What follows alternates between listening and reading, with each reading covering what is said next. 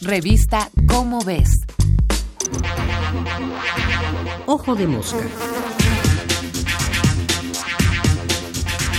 El peligro digital.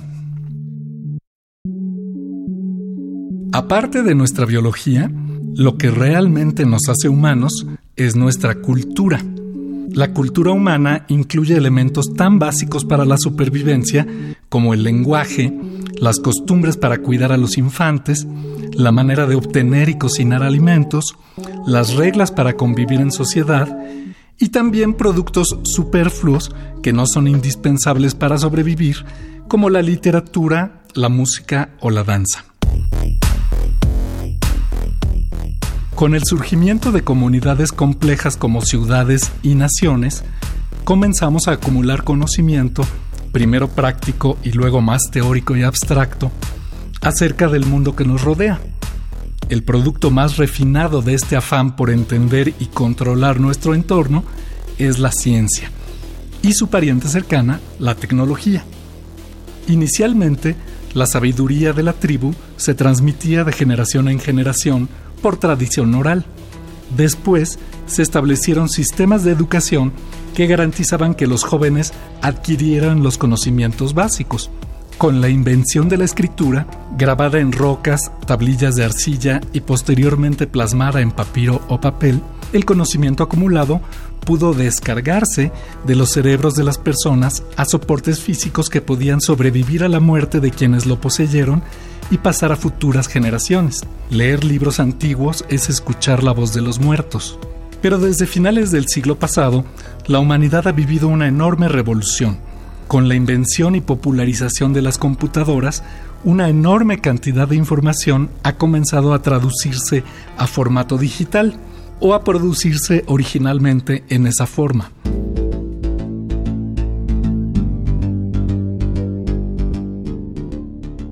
El formato digital es más compacto y práctico que los llamados formatos analógicos o físicos, papel, libros, negativos de fotografía, pero conlleva un riesgo intrínseco.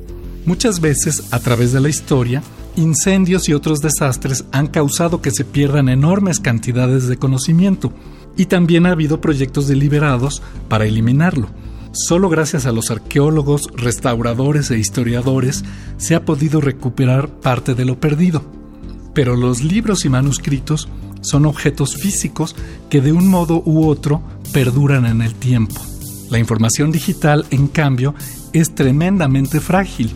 Primero porque depende siempre de un aparato para ser leída, pero además porque puede ser borrada por un mal funcionamiento de las computadoras, un pulso electromagnético o el simple deterioro de los sistemas, por no hablar de los cambios de formato impuestos por las empresas.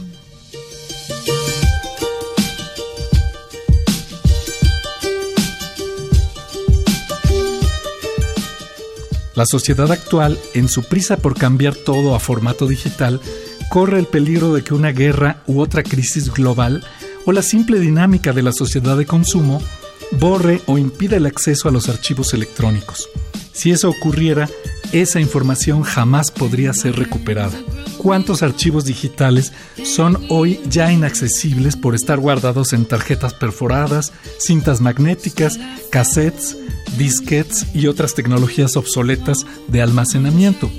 Una forma de evitar este riesgo sería cambiar las cosas para que todo empiece en lo material, papel, impresiones fotográficas, pase a formato digital como medio de almacenarlo, reproducirlo y distribuirlo, pero regrese siempre a algún soporte físico como punto final.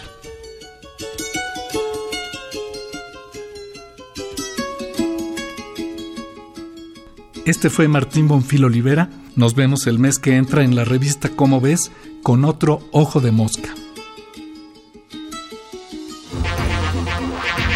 Ojo de mosca una producción de la Dirección General de Divulgación de la Ciencia.